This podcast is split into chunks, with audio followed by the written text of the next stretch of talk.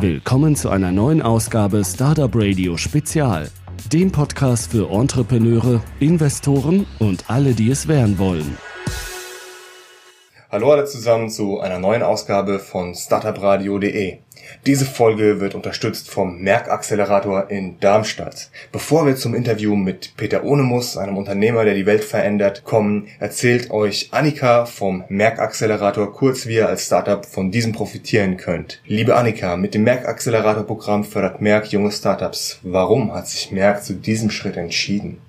Grundsätzlich ist es so, dass wir der Meinung sind, dass Innovation heute nicht mehr hinter verschlossenen Türen stattfindet. Und durch Digitalisierung wird Wissen einfach überall verfügbar. Und das führt natürlich dazu, dass neue Unternehmen mit ihren Ideen ganz schnell Impulse für ganze Industrien setzen können. Und wir wollen uns diesen Unternehmen einfach öffnen und gemeinsam mit ihnen die Zukunft gestalten. Und seit wann ist dieses Programm aktiv? Wir haben letztes Jahr im September gestartet mit unserem ersten Intake von drei Startups in Darmstadt, die ins Innovation Center eingezogen sind. Und dann dieses Jahr im April hatten wir den zweiten Intake für Darmstadt und haben uns geöffnet nach Nairobi, wo wir weitere drei Startups eine Heimat geben. Heimat für Startups in Darmstadt und Nairobi. Nach welchen Startups haltet ihr konkret Ausschau? Für uns ist es wichtig, dass die Startups natürlich eine Verbindung zu unseren Kernbereichen haben. Das heißt Healthcare, Life Science oder Performance Materials. Und wenn sie dann auch noch digital unterwegs sind, sind ihre Chancen natürlich umso größer, bei uns ins Accelerator-Programm einzuziehen. Dabei ist es für uns wichtig, dass es für die Startups keine geografischen Grenzen gibt. Das heißt, man kann sich aus der ganzen Welt bei uns bewerben. Zum Beispiel haben wir aktuell in unserem Darmstädter Programm das Startup Check aus Israel. Dieses Team arbeitet an einer App, die die Wartezeiten in Notaufnahmen berechnet. Das heißt, die Patienten haben die Möglichkeit, genau das Krankenhaus anzusteuern, das die schnellste Versorgung verspricht. Ich finde, das ist ein sehr schönes Beispiel dafür, wie durch Digitalisierung die Gesundheitsversorgung effizienter gemacht werden kann. Wenn sich jetzt der ein oder andere Digital Health Entrepreneur angesprochen fühlt, wie kann dieser sich beim Merck Accelerator bewerben? Im Prinzip ist es ganz einfach. Im ersten Schritt einfach zu uns auf die Website kommen, accelerator.merckgroup.com, dort das Bewerbungsformular ausfüllen und dann wählen wir aus allen Bewerbungen ungefähr zehn Startups aus für das Programm in Darmstadt, die dann beim Pitch Day ihre Ideen vorstellen vor einer Jury aus internen und externen Experten und Investoren. Ja, und dann vier Wochen nach dem Pitch Day geht's auch schon los, indem man hier nach Darmstadt einzieht. Geht also alles ganz schnell. Und die nächste Bewerbungsrunde startet jetzt auch schon Mitte Mai. Und was genau sind die Vorteile, die ich als Gründer aus dem Merck Accelerator ziehen kann?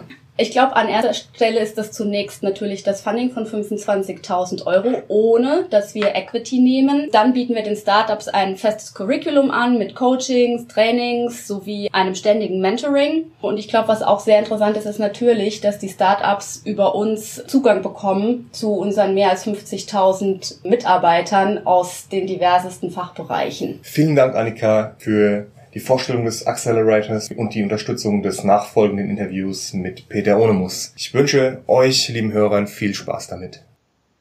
Hallo alle zusammen zu einer neuen Ausgabe von startupradio.de. Auf Interviewerseite haben wir heute den Kirill. Hallo zusammen. Und mich, Jakob. Und als Gast haben wir eine interessante Unternehmerpersönlichkeit und zwar Peter Ohnemus. Hallo. Hallo zusammen. Magst du dich uns kurz vorstellen, Peter? Ja, hallo, liebe Zuhörer. Mein Name ist Peter Ohnemus. Ich bin, seit ich 14 Jahre alt bin, Unternehmer. Ich habe dazu mal als Zeitungsträger äh, angefangen. Also ich habe so Routen in Dänemark von Zeitungen äh, rausgebracht. Dann mit 17 habe ich meine erste Studenten-Skireisebüro gemacht. Da haben wir mit so Doppeldeckerbussen von Dänemark nach Norditalien gefahren. Und mit 23 habe ich meine erste Softwareunternehmen gegründet und äh, da waren wir bereits über 100 Mitarbeitern, äh, ich glaube sogar 150 Mitarbeitern. Äh, als ich 27 war, habe ich das zum Sybase verkauft. Das ist ein großes Softwareunternehmen in Silicon Valley im Datenbankbereich. Ja, und dann haben wir damals die Sybase an die Börse gebracht. Nach meiner Datenbankfirma, welche ich verkaufte, die SQL-Gruppe, habe ich dann meine nächste Unternehmen aufgebaut in Europa. Das war im Bereich der Database Modeling und Business Process Reengineering. Da haben wir so eine verrückte Professor von Princeton Universität kennengelernt und haben seine Technologie rausgenommen von der Uni und haben das als eine kommerzielle Produkt, das hieß LogicWorks. Das wurde auch sehr erfolgreich, haben wir aufgebaut von Princeton aus und haben das schlussendlich dann auch auf Nasdaq gebracht. Also haben das auch börsenkotiert.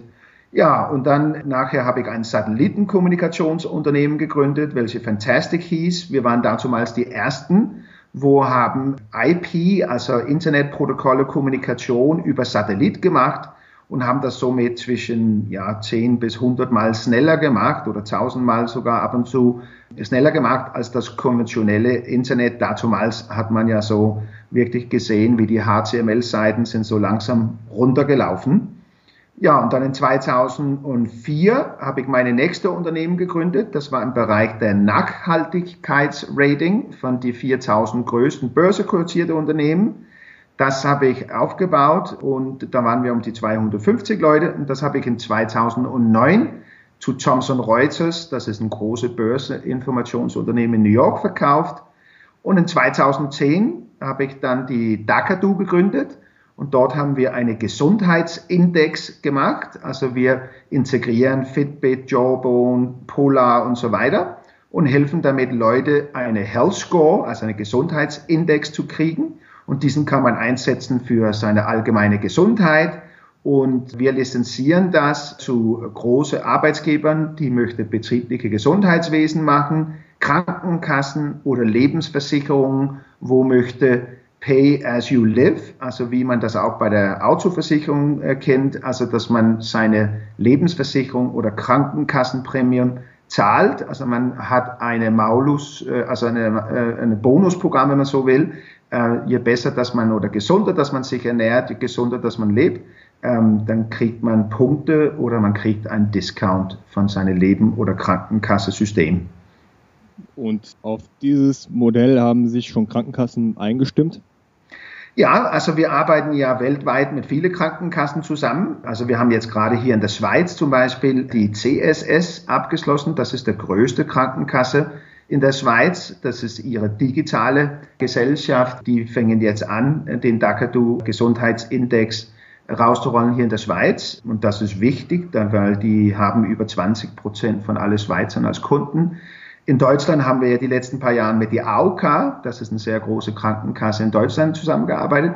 Und wir kommen jetzt mit mehreren äh, Krankenkassen in Deutschland über die nächsten zwölf Monate raus und auch mit Lebensversichern. Also das Thema in Deutschland, Österreich und die Schweiz ist natürlich, ich sag mal, digitale und mobile Versicherung ist ein Riesenthema. Wow, das ist ein beachtlicher Lebenslauf. Mit 27 Jahren, vier Firmen mit über 100 Mitarbeitern zu leiten, ist schon etwas, was nicht jeder in seinem Lebenslauf stehen hat. Wie kam es eigentlich zum Wachstum deiner Startups? Ja, das ist eine gute Frage. Also ich war immer schon als Kind ähm, sehr unruhig, also im positiven Sinne. Ich war neugierig und ich finde das Wort Unternehmer in Deutsch finde ich so ein schönes Wort. Gibt es in keiner anderen Sprache, also nicht was ich kenne auf jeden Fall, dass man etwas unternimmt. Und ich habe damals in meiner Jugend gefunden, dass das so langweilig ist und alles geht zu langsam. Und da habe ich gedacht, ja, wie kann ich etwas Innovatives erfinden, wo die Welt verändert. Und dazumals, also das muss man sich ja vorstellen, das ist äh, vor fast 30 Jahren, da war relationale Datenbanken etwas ganz Neues und da habe ich gefunden, Mensch, das ist ja fantastisch. Da kann man Tabellen miteinander verknüpfen. Also man kann Daten, äh, Frau Müller, sie wohnt dort, sie hat äh, so und so viel Einkommen, sie zahlt das in Versicherung und so weiter, dass man wirklich könnte anfangen, Daten zu verknüpfen. Und das habe ich super spannend gefunden. Ja, und dann habe ich mich äh, alles mehr oder weniger selber beigebracht und äh, habe dann einfach sind auf große Unternehmen losgegangen und haben sie erzählt, die Zukunft gehört relationale Datenbanken, die Zukunft gehört Client-Server-Computing, die Zukunft gehört der PC dazumals. Ja, und so haben wir das Unternehmen von Null aufgebaut. Doch dein Unternehmerleben war ja nicht nur von Erfolgen gekennzeichnet, richtig? Was, was waren die Learnings aus dieser Zeit?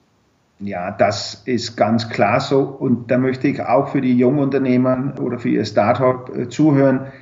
Wenn man Unternehmer ist, gibt es ganz große Fehlschläge und es gibt großen Erfolge. Und das eine hängt leider mit dem anderen zusammen.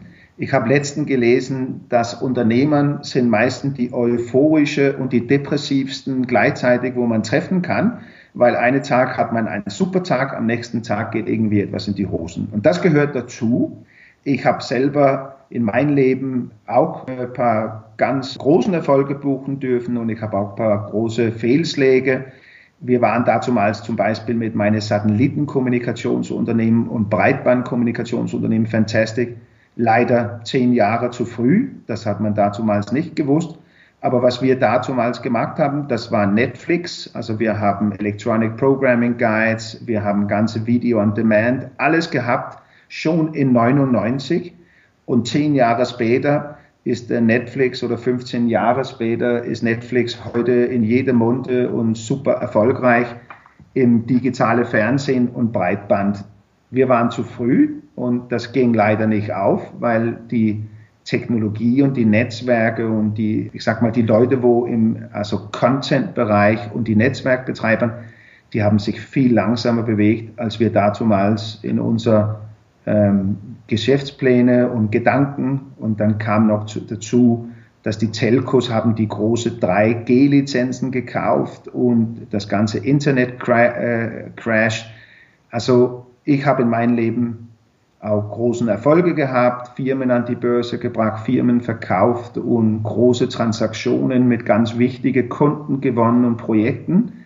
Aber man hat auch viele dunkle Stunden, aber da muss man immer wieder aufstehen. Peter, ich habe noch mal eine kurze Frage. Vorab hast du ja erwähnt, dass ihr auch mit Krankenkassen kooperiert. Ich vergleiche solche Institutionen gerne mit Tankern. Das sind riesige Unternehmen, die teilweise sehr unbeweglich sind. Jetzt kommt hier als Startup, als ein junges Unternehmen mit einer jungen Idee und kooperiert mit denen. Welche Tipps kannst du den Gründern geben, wenn sie mit einem großen Konzern kooperieren wollen, beziehungsweise wie lief es bei euch ab? Ja, das ist eine ganz, ganz wichtige Frage, weil Großunternehmen, die sind natürlich sehr langsam und sehr träge. Und da vor allem im Gesundheitswesen muss man sich leider auf, ich sage mal, alles zwischen ein bis drei Jahre Verkaufszyklusen einstellen. Und das ist natürlich für eine Jungunternehmer wahnsinnig teuer.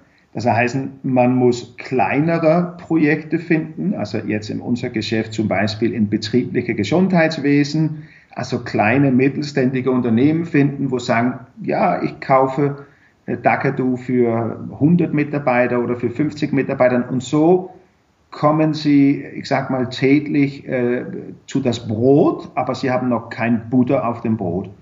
Was wir gemacht haben, ist, wir haben sehr früh, und das äh, wäre auch mein Tipp zu äh, Unternehmern, dass man seine Key Market, also seine Hauptfokusmarkt, sehr klar definiert und sehr klar auch zu sich selbst, es bringt nichts, dass man unrealistische Träume hat und sagt, ja, äh, Krankenkasse A in Hamburg kauft morgen früh und Krankenkasse B äh, kauft nächste Monat in München, weil so ist die Welt leider nicht. Und das heißt, man muss realistische Pläne setzen, man muss, ich finde, einen Plan B haben, wie kriege ich kurzfristige Erfolge und wie kriege ich diesen Öltankern, dass die bei mir andocken und ihrer Öl oder äh, meine Öl äh, ab, also kaufen. Und das ist natürlich eine, ich sag mal, eine Most für eine Unternehmer, weil wenn sie nicht diesen großen ähm, Duplikatoren erreichen können in, in der Go-to-Market-Strategie als Unternehmer,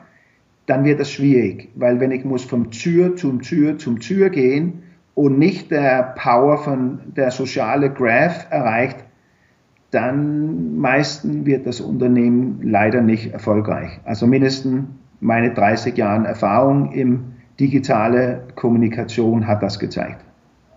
Und wie habt ihr das geschafft bei der AOK oder bei vergleichbaren großen Playern? Ja, also äh, wir haben sehr viel geforscht. Ähm, wir haben eine sehr seriösen Produktentwicklung vorangetrieben und das unterstützt von einer unabhängigen Advisory Board. Dakadu äh, für den Gesundheitsindex stehen vier internationale Professoren uns in der Technologiebeirat zur Verfügung. Und das hat natürlich, also AOK war ja ein von unseren ersten Kunden, das hat sie natürlich überzeugt, dass solche Professoren, wo ja, teils 30, 40 Jahre Erfahrung aus dem Gesundheitswesen, wo eher analog, also in der analoge Welt aufgewachsen sind, wenn die sagen, doch, äh, diesen Gesellschaft, Dakatu, hat ihr Hausaufgaben gemacht, den Gesundheitsindex ist seriös, er ist hardwareunabhängig, er ist Informations-, also was man nennt Electronic Medical Records unabhängig. Das, äh, glaube ich, ist wichtig, weil eine Sache als Unternehmer ist, wenn man kommt und sagt, ich habe eine gute Erfindung, mein Produkt ist gut, aber eine unabhängige Expertise über das Produkt, das kommt bei vielen von diesen großen Krankenkassen und Lebensversichern besonders gut an. Den Part mit Electronic Labels, Co-Record unabhängig, den habe ich noch nicht ganz verstanden. Was ich rausgehört habe, ist, dass du eher empfiehlst, Startups nicht als junges Startup aufzutreten, sondern als ein Unternehmen mit viel Seriosität. Also die sollen unbedingt Startup bleiben, weil Startup ist ja das, was die großen Unternehmen faszinieren. Das heißt, Startup für mich ist ja innovativ, ist, ich sag mal, transparent, flexibel, agil. Und ich glaube, agil ist natürlich das allerwichtigste Wort heute in die Wirtschaft, wo die Welt sich so schnell bewegt redet man ja von Innovationsmüdigkeit bei Großunternehmen. Und genau diesen Innovationsmüdigkeit von Großunternehmen ist ja der Riesenchance für der kleine Unternehmer. Viele Großunternehmen heute benehmen sich aus wirtschaftlichen Gründen als Obligationen. Und was meine ich mit dem? Die probieren jedes Jahr ihre Rendite zu steigern, damit dass die attraktiv sind für die Pensionskassen, damit dass der Aktienwert steigt. Der kleine Unternehmer dagegen, der möchte ja disrupten. Und mit diesen Disruption möchte er Innovation vorantreiben, er möchte agil oder sie agil auftreiben. Und das ist natürlich die Sexiness von der Startup. Ich persönlich habe mal die Erfahrung gemacht, dass ich in einem Verkaufsgespräch gefragt wurde, sind Sie ein Startup und das schon mit so einer ganz kritischen Stimme. Und dann habe ich dann gesagt, nein, ich bin schon mehrere Jahre am Markt und habe schon verschiedene Kunden bedient, weil ich so das Gefühl hatte, dass mit Startup Unseriosität verbunden würde. Nur scheinbar, so wie du es an deinem Beispiel klar machst, geht es auch anders, dass man als Startup diese Agilität, junge Dynamik ausstrahlen kann und Seriosität. Genau, als Geschäftsführer und Unternehmer hast du ja auch viele positive Erfahrungen, wie bereits erwähnt, gesammelt. Was zeichnet aus deiner Sicht einen erfolgreichen Unternehmer aus? Ja, also ich glaube, man kann das in mehrere Bereiche aufzeichnen. Das Aller, Allerwichtigste, das ist natürlich, dass man Innovation vorantreibt. Und ein Unternehmer kann nicht davon leben, zu kopieren, weil heute im Internet hast du alles innerhalb von einer Viertelstunde und jeder kann dir das nachschauen. Also aus meiner Sicht die Innovationskraft, eins. Zweitens, diesen positive Denkweise, doch, ich schaffe es, ich habe die Energie und ich möchte die Welt verändern. Also diesen äh, also treiberische Kraft in dir drin, dass du möchtest die Welt positiv beeinflussen. Und drittens ist natürlich, dass du niemals einen Nein als einen Nein entgegennimmst. Also, dass auch wenn jemand zu dir Nein sagt, dann kommst du halt zwei Wochen später und probierst wieder. Und das vierte, das ist, dass du super gute Mitarbeitern einstellst und dass du diesen Mitarbeitern kannst von deine eigenen Gedanken, Träume überzeugen, aber dass du gleichzeitig kannst zuhören. Was ich bei vielen Unternehmern sehen, ist oft, äh, ja, ich weiß alles besser selbst und so. Ich sage immer, alle meine Mitarbeiter, die sind viel smarter als ich. Ich höre sie zu und dann gehe ich, was ich nenne, meine Snackenhaus. Und das Snackenhaus für mich, das ist so jede Wochenende. Da lese ich viel, ich reflektiere auf dem, was durch die Woche bei mir passiert ist. Ich lerne dazu und dann nächste Woche komme ich zurück zu meinem Team. Wir machen immer Montagabend nach der Arbeitstag machen wir so Review und da besprechen wir, was machen wir diese Woche, was haben wir letzte Woche gemacht, was hat geklappt, was hat nicht geklappt. Früher war ja Software statisch, man hat zwei, drei Jahre lang an ein Softwareprodukt produziert oder entwickelt. Und heute hast du, also wir arbeiten ja nach Sprints, also Das heißt also. Mit dem Scrum-System. Genau, also wir benutzen Scrum und, und Sprints und, und, Jira und alles, alle diesen moderne Sachen. Und wir machen so zwei Wochen Sprint, bringen das raus, etwas funktioniert, etwas funktioniert vielleicht nicht so, wie wir uns vorgestellt haben, ja, und dann verbessern wir es. Und, und das ist natürlich, ich sag mal, diesen Komponente positive Einstellung, Innovation, treibende Kraft, Begeisterung, das ist ganz, ganz wichtig. Zu dem Gesagten habe ich zwei Rückfragen. Einmal, wenn man eine Frau attraktiv findet, denkt, dass man mit ihr die nächsten Jahre, vielleicht auch das ganze Leben verbringen möchte, aber sie sagt nein als Unternehmer. Sollte man dann da trennen, Geschäft und Business, oder sollte man weiter probieren, sie doch noch zu überzeugen? Also eins kommt das drauf an, ob das die richtige Frau ist. Das kann man nur wissen äh, nach einer gewissen Zeit. Aber ich glaube, der Unternehmer, der hört einfach nicht auf, bis er seine Ziele erreicht hat oder übererreicht hat. Und wenn er sieht, dass das eine tolle Frau ist und er möchte diesen Frau heiraten, äh, dann bleibt er auch an diesen Frau dran und probiert, sie entsprechend zu überzeugen. Es ist klar, und das geht auch für das Businessmodell, wenn diesen Frau dir äh, drei bis fünf Jahre lang der kalte Schulter gibt, äh, dann war das verlorene Zeit. Und man kann nicht immer nur gewinnen. Da muss man dann vielleicht auch mal irgendwann Nein sagen. Die andere Rückfrage, die ich noch zu dem Erstgesagten, und zwar der Innovationskraft und nicht Dinge kopieren habe, ist, dass ich in einem der Interviews von Dakadu mit Gründerszene, ich weiß nicht, ob du dafür verantwortlich warst, gelesen habe, dass wenn man ähm, von Seiten Dakadus einen der Unternehmer der deutschen Szene treffen wollte zum Essen, wer das wäre, dass es dann die Sember-Brüder wären. Kam das von dir und wenn ja, warum genau gerade diese im Kontext des Vorhergesagten? Also das kommt nicht von mir. Ich habe nie in meinem Leben kopiert. Ich habe immer in meinem Leben Innovation vorangetrieben. Und es ist mir klar, die Japaner haben gut gelebt, indem dass die haben äh, in die 80er Jahren die Schweizer Uhrenindustrie kopiert. Dafür hat die Schweizer Uhrenindustrie sich wieder neu innoviert und haben dann mit Swatch die Japaner wieder vorbei innoviert. Also ich glaube, eins, die Innovation kannst du gar nicht anhalten. Und zweitens, es hat heute so viele coole junge Leute mit coole Ideen. Und wenn du probierst zu kopieren, dann wirst du sehr schnell überholt. Aber wenn du deine eigene Innovation vorantreibst, dann kriegst du gute Talent, wo zu dir kommt, weil die Leute können ihrer Träume leben. Und zweitens, du wirst Treiber von einer Industrie. Wo im Innovationszyklus würdest du Dakadu und das Tracking von Schritten und mehr einordnen? Ich würde sagen, wir sind in einem zehn Jahre Zyklus der digitale Lifestyle und Tracking. Ich würde sagen, wir sind im ersten Drittel von der Innovationszyklus durchgekommen. Protokoll klar, Bluetooth Light Energy.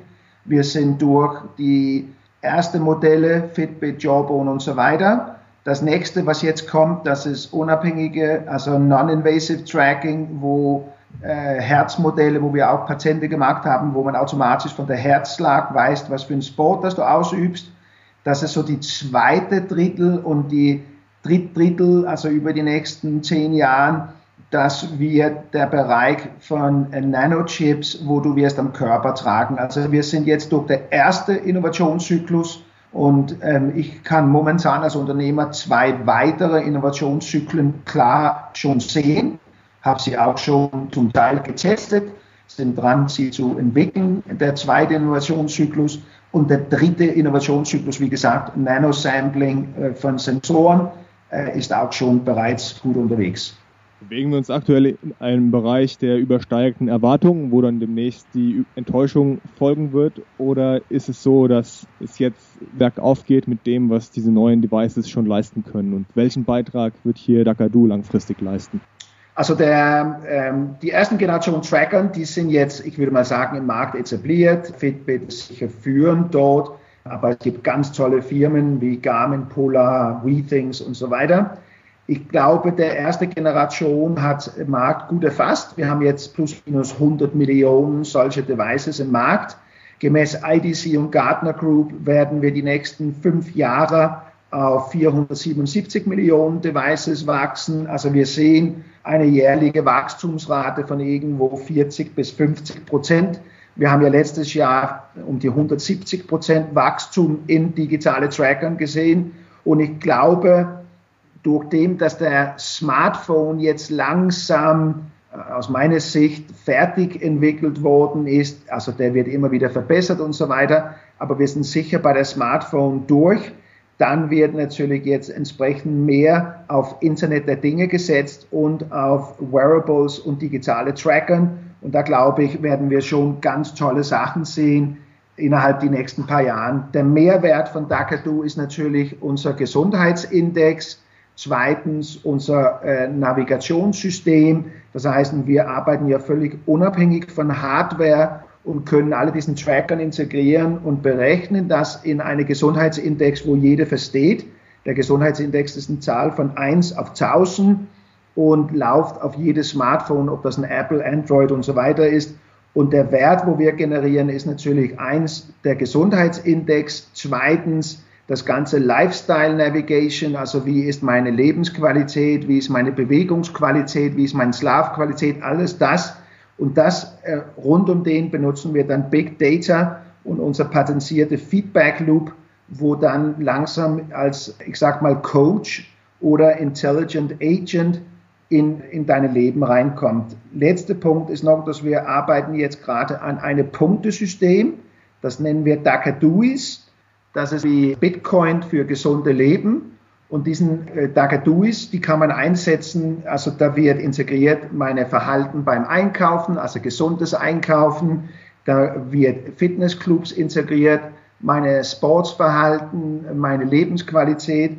Und diesen Dagaduis, das ist eine ja, äh, digitale Wertesystem, wo dann ermöglicht für Krankenkassen und Lebensversicherungen dass die eine Frequent Flyer System, also eine Digital Stickiness, eine Plattform für Leben und Krankenkassen, dass die eine nähere Beziehung zu ihren Kunden kriegen. Die bekommen dann die Punkte zu sehen oder wie kann ich mir diese nähere Beziehung vorstellen? Also man sieht die Punkte und man wird auch die Werte von den Punkten sehen. Also man sieht die Wertegenerierung von der Punkt. Äh, du hast jetzt, äh, mag es jetzt einfach mal 10 Kilometer Fahrrad gefahren dann gibt es vielleicht zehn Punkte und du siehst auch, wie viele Punkte muss ich sammeln, damit dass ich kann äh, etwas einlösen. Okay, also ich als Anwender sammle Punkte, dafür bekomme ich Geld von der Krankenkasse oder wenn ich keine Punkte habe, muss ich mehr bezahlen. Ja, also die Krankenkassen, da gibt es ja unterschiedliche, das gibt ja die gesetzlichen, die dürfen ja nicht solche Systeme machen, äh, noch nicht, aber ich glaube, das kommt bald. Und dann gibt es die Privaten, die dürfen ja Rabattsysteme und Motivationssysteme machen. In dem Backend als komplett neuer Benutzer habe ich jetzt noch keine Coaching-Tipps gesehen. Ich habe nur gesehen, dass es Kategorien gibt wie Ernährung und Sport und auch noch weitere. Wie können denn diese Coaching-Tipps aussehen? Also diese Coaching-Tipps, die kommen jetzt im Dakatu Version 3.2 aus. Das kommt im Mai. Und da kannst du dich vorstellen, dass das System dich fragt, äh, wie oft genießt du rote Fleisch oder wie viel Mal pro Woche isst du Salat oder wie viel Gläser Wasser pro Tag trinkst du. Und das Ganze, wie gesagt, wird unterstützt von attraktive Content und von Feedback-Regeln, wo du kannst Quizzes, also gesunde Ernährungsquizzes und so weiter. Also das Ganze ist auf der Backend-Ebene reinprogrammiert als Geschäftsregeln also wir haben schon in Dakadu Version 3.1, was jetzt gerade online ist, haben wir schon über 1400 Regeln auf dem Feedback Loop, also auf dem Coaching eingebaut. Du hast gerade eben angesprochen, dass Artificial Intelligence zum Einsatz kommt. In Vorträgen von dir, die auch auf YouTube verfügbar sind, habe ich rausgehört, korrigiere mich, falls, falls das falsch verstanden worden sein sollte, dass mit künstlicher Intelligenz auch die Integration der ganzen Sensordaten wie Fitbit und Schritte und wie die Stimmung ist, was man gegessen hat, die, die du gerade eben angesprochen hast, dass diese Integration zu dem Health Score auch dynamisch mit künstlicher Intelligenz von der Art und Weise, wie sie geschieht, angepasst wird. Ist es soweit richtig? Und falls ja, wie funktioniert das? Jawohl, also die, ähm, die Zukunft die wird natürlich äh, basierend auf sogenannte Deep Learning oder Light Artificial Intelligence. Und was bedeutet das? Wie funktioniert das? Also es kann sein, ich mache es jetzt einfach mal ein Beispiel, ich trage einen Tracker oder ich trage oder messe meinen Schritt in Apple Health Kit. Was Dakadu dann macht, ist analysiert und schaut, ah, der letzte Woche hat der Jakob oder der Kirill jede Woche 5000 Schritte gemacht und dann nach sechs Tagen kommt automatisch der Dakadu Feedback Loop hoch und analysiert, hat im Hintergrund deine Schrittaktivitäten analysiert. Logischerweise sagst du in deine Settings, dass ich möchte gern von der Coach diesen Funktionen, also das kann entweder Schlaffunktionen oder Stressfunktionen oder Bewegungsfunktionen, aber der Coach, also der Feedback Loop kommt hoch und sagt, ja, hallo Jakob, letzte Woche hast du immer 5000 Schritte gemacht, wieso hast du diese Woche nur 2000 Schritte pro Tag gemacht? Hast du nicht Lust, einen schönen Spaziergang zu machen? Vielleicht hast du uns informiert, du hast einen Hund, dann stehst, wieso gehst du nicht mit deinem Hund spazieren? Oder man könnte sich vorstellen, dass der künstliche Intelligenz schaut deine Warenkorb an, in äh, was du äh, die letzten acht Monate eingekauft hast. Und plötzlich sieht der künstliche Intelligenz, also der, der Analyse automatisch im Coaching-Bereich, dass du hast sehr fetteinhaltliche äh, Lebensmittel eingekauft, dass du hast weniger Salat eingekauft ich selber glaube nicht so dran, dass du erfasst, äh, ich habe heute ein Pizza gegessen, gestern habe ich zwei Marmeladebrötchen gegessen. Das haben wir alles probiert. Diesen, ich sage mal, Mess mit Bildern und so weiter, das funktioniert nicht. Aber der künstliche Intelligenz, wo mich informiert und probiert, gute Geheimtipps zu geben, daran glaube ich. Also muss man als Benutzer noch einen Großteil der Daten selber angeben. Wie habt ihr das probiert mit Pizza und Co? Was, was meinst du da konkret? Ja, wir haben am Anfang haben wir einfach mit Mechanic Turks haben wir Bildern äh, abfotografiert, oder? Wir haben also Lebensmittelprodukte abfotografiert und haben mit so Test-Usern, über 50 Benutzern, haben wir 30 Tage lang getestet und die haben dann fotografiert, was sie essen und aufgrund dessen haben wir dann probiert, Kalorienmodellen zu erstellen. Und das machen die Leute ein, zwei Wochen mit. Die finden das erste drei Tage, finden sie das lustig zum Fotografieren. Ich habe jetzt ein Cola Zero getrunken oder ich habe jetzt hier ein Mandarine gegessen. Aber irgendwann funktioniert das nicht. Und das war das, wo ich habe ganz am Anfang gesagt, ich persönlich glaube, es muss non-invasive in meinem Leben sein, also nicht invasive. Also das bedeutet, dass das muss automatisch und selbsterkennend sein. Und ich glaube nicht daran, dass die Leute werden alles Mögliche zusammenfassen in der Bereich der Quantified Self oder digitale Lebensanalyse, sondern dass unsere Modelle dazulernen und dass es immer intelligenter wird. Heute in einem modernen Auto hast du 400 Sensoren standardmäßig drin gebaut, du hast 4,5 äh, Kilometer Kabel eingebaut, aber das interessiert dich alles nicht. Der Auto sagt automatisch, Mensch, ich habe im linken Reifen äh, zu wenig Luft drin oder du fährst jetzt zu schnell oder du fährst auf der anderen zu Nähe zu. Alles das früher habe ich eingeben müssen, ich möchte so näher dran fahren und so weiter. Alles heute wird automatisch durch regelbasierte Systeme erfasst der Auto diesen Signale automatisch und probiert, dich zu informieren. Und alleine in der Versicherungsbranche redet man davon, dass diese neue Modelle werden Autounfälle um 50 Prozent verringern. Und man könnte sich doch genau das Gleiche vorstellen, dass ich durchschnittlich deine Herzschläge über einen Monat trackt und plötzlich merke ich, Mensch, seine Herzschläge sind jetzt unregelmäßig, die sind steigen und so weiter. Und dann hast du eine Früherkennung und das System sagt, hm, vielleicht solltest du kurz bei deiner Arzt vorbeigehen. Gut, Peter, ihr hebt ja recht viele Daten. Und man muss auch sagen, ihr habt eigentlich zwei Standorte, einmal in der Schweiz und einmal in den USA.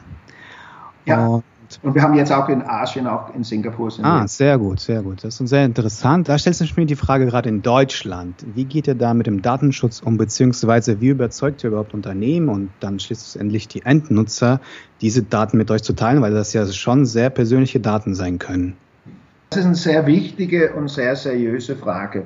Nummer eins, Dakadu hat ja seit 2010, also wir sind jetzt sechs Jahre seit der Gründung, wir haben erst zweieinhalb Jahre lang entwickelt, aber wir haben von Tag eins gesagt, eins, wir werden nie welche Daten verkaufen, Nummer eins. Nummer zwei, es wird nie Werbung geben auf Dakadu. Nummer drei, die Daten gehört immer der Endbenutzer. Nummer vier, alle Daten sind verschlüsselt mit einer 256k Schlüssel, also wie Atomkraftwerke oder Militärsysteme. Und Nummer fünf, dass wir die physische also Segregation machen zwischen den Gesundheitsindex und die unterliegenden Daten. Das heißt, das Einzige, was an der Öffentlichkeit ausgetragen wird, wenn du in deine Opt-in und deine Zubewilligung gegeben hast, das sind deine Gesundheitsindex. Was du kannst auch teilen mit deinen Freunden, das ist der effektive Sportsaustragung. Äh, also wie lang habe ich gejoggt oder die eventuelle Bildern, wo du hast während diesen ähm, äh, Sportsaktivität gemacht. Was niemals irgendwo an die Öffentlichkeit, an der Krankenkassenlebensversicherung sind alle deine medizinischen Daten, deine Gewichtdaten, deine Blutdaten, deine psychische Daten oder deine Schlafdaten. Die sind alle verschlüsselt und du bist der Einzige, wo Zugriff hat auf diesen Daten. Als Informatiker selbst bin ich auch an Daten und Sensoren interessiert. Welche elektronischen Sensoren oder Technologien kommen denn bei euch neben den bisher genannten zum Einsatz? Also wir arbeiten ja mit alle die führende, also die, wo noch gar nicht im Markt sind. In der Bereich der nächsten Generation äh, Sensoren arbeiten wir natürlich mit vielen unterschiedlichen Startups. Da hat man BioVotion in der Schweiz, man hat in Amerika die MC10, wo eine Spin-off ist von Harvard und Chicago Universität. Ähm, man hat ein Vital Connect von der Stanford Universität. Also es wurde letztes Jahr 5 Milliarden Dollar in digitale Startups in der Bereich der digitale Gesundheit investiert. Was können die so tracken? Sind das implantierte Sensoren oder Kameras? Also implementierte Sensoren gibt es, äh, da hat schon ein Professor von EPFL in Lausanne schon eine Blutanalysegerät reingebaut, aber die Zukunft, du kannst alles tracken, also Körpertemperatur, Sauer in der Schweiz, äh, also Körperoberfläche, Du kannst Glukose von der Oberfläche automatisch tracken, Heartbeat, Sturzgefahr. Also das gibt nicht das, wo du nicht tracken kannst. Und diese ganzen Sensoren werden mehr und mehr in Dakadu integriert werden, sofern sie nicht schon integriert sind. Wer genau. noch mehr über Dakadu erfahren möchte, kann dies natürlich auch auf der Health 2.0 Konferenz tun, die in Barcelona im Mai stattfindet. Und für alle unsere Hörer bieten wir da einen Discount von 15% an mit dem Promocode Radio16. Wie üblich bei Startup Radio kommen wir zum Ende des Interviews noch zu einigen persönlichen Fragen. Peter, welchen Tipp würdest du deinem 25-Jährigen selbst geben? Also das muss ich natürlich sagen, ich würde unbedingt Informatik studieren. ich würde voll in der Bereich, ich sag mal, die Welt zwischen Informatik und Menschen und nicht nur Medizin, alles was zwischen Mensch und Informatik, ich glaube, das hat eine riesen äh, Zukunft. Ich würde Multimedia ganz genau anschauen, weil die meisten Programmieren sind ja elend schlecht in etwas attraktiv darstellen. Und ich würde mit 25 das Leben genießen und äh, viele Kinder kriegen. Wir brauchen Kinder auf dieser Welt und ja, Freude haben am Leben. Du hast im Interview das Lesen angesprochen, in deinem Schneckenhaus, wie so metaphorisch benannt. Und jetzt gerade das Informatikstudium. Hast du persönlich auch Informatik studiert oder stützt sich deine Ausbildung auf die persönliche Fortbildung durch Bücher? Ich habe leider keine Informatik studiert, aber ich habe mir mit der Informatik seit ich 13, 14 Jahre war äh, auseinandergesetzt, habe alles, ich sage mal, auf die harte Art und Weise lernen müssen und habe immer in meinem Leben sehr fähige Informatikern und Doktoren der Informatik. Ich arbeite seit vielen, vielen Jahren eng mit die ETH äh, hier in Zürich zusammen und habe auch Leute von MIT und anderen führende äh, Technologiehochschulen und bereue natürlich heute, dass ich damals nicht Informatik studiert habe. Peter, was waren deine beste Investition unter 100 Euro? das war damals, als ich ganz jung war und ich bin zur Schule gegangen in Genf und da habe ich eine One-Way-Ticket gekauft nach Frankreich. Ich bin nach Nizza gefahren mit dem Zug und habe den ganzen Sommer in Nizza verbracht. Das war der beste Investition unter 100 Euro. Welche Gewohnheiten tragen zu deinem persönlichen Erfolg bei? Dass ich immer gute Laune bin, dass ich andere Menschen respektiere, dass ich offen bin für Neues und dass ich behaupte, ich kann gut zuhören. Vorhin hast du die Unternehmerqualität des immer wieder Aufstehens angesprochen und niemals aufgeben. Wie bewerkstelligst du das denn und vermeidest die Tiefs, die vielleicht auch mal im Unternehmerleben dazugehören, möglichst heute? Ja, das habe ich von meiner Großmutter gelernt die hat als Kleinunternehmerin in Kopenhagen gearbeitet. Die ist, sag mal, nach der Zweiten Weltkrieg war es schwierig in Dänemark, hohe Arbeitslosigkeit. Und ja, die hat mich immer gesagt, jeden Tag ist eine neue Chance und du musst einfach die nötige Energie und dann geht das schon gut. Und die hat mich diesen Handelstalent und Freude am Leben beigebracht. Welche drei Bücher haben dich in deinem Leben am meisten und besten positiv beeinflusst? Uh, ich habe so viele Bücher gelesen, da kann ich nicht nur Wie viele drei ungefähr? Also ich habe zu Hause sicher tausend Bücher, aber ich habe sicherlich auch mehr als tausend gelesen. Aber ich könnte jetzt keine Buch sagen, der ist besser als alle anderen Bücher, äh, wo ich gelesen habe. Also der letzte gute Buch, wo ich gerade gelesen habe, wo ich würde jeder Unternehmen empfehlen. Der heißt No Ordinary Disruption und der beschreibt die vier größten globale Forces, also digital, Medizin, Multimedia und Mobile. Und äh, den habe ich jetzt gerade in meine Skiferien gelesen und der ist von drei Partnern von McKinsey geschrieben worden und das sollte Pflichtlektüre sein für jede Unternehmer. Falls du Bücher empfiehlst, so wie gerade eben, oder auch sonst an Freunde, welche drei Bücher würdest du sagen, hast du am häufigsten empfohlen? Ich empfehle eigentlich nicht so Büchern, ähm, also weil ich glaube, die Leute sollen selber, aber ich habe sicher der, äh, der Apple-Buch, habe ich viele Leute gesagt, dass ich ihn genossen habe. Jobs Biografie. Genau, ich habe der äh, Buch von der Erik, der Erik Topol, der ist Mediziner und hat ein Buch geschrieben, Kreative Destruction of Medicine. Der finde ich auch noch ein spannendes Buch, ist mittlerweile zwei Jahre alt, aber ist immer noch gut zum Lesen. Das ist ein Mediziner, wo ist total digital geworden. Wenn es noch etwas gibt, Peter, das du unseren Hörern sagen möchtest, mit auf den Weg geben oder vielleicht auch etwas, das Dakadu noch braucht von den Investoren und Entrepreneuren, die uns hören, hast du jetzt mit dem Schlusswort die Gelegenheit dazu. Ja, ich hoffe, das hat die Leute Spaß gemacht zuzuhören und mir hat das auf jeden Fall Spaß mit euch gemacht. Ich möchte als Abschluss sagen, das Wichtigste als Unternehmer ist niemals aufgeben, immer positiv denken und probieren, die Welt zu verbessern.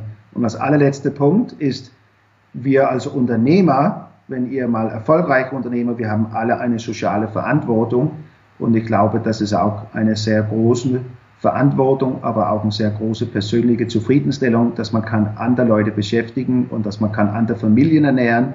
Und ich glaube, das ist ein guter Schlusskommentar. Herzlichen Dank für das Zuhören.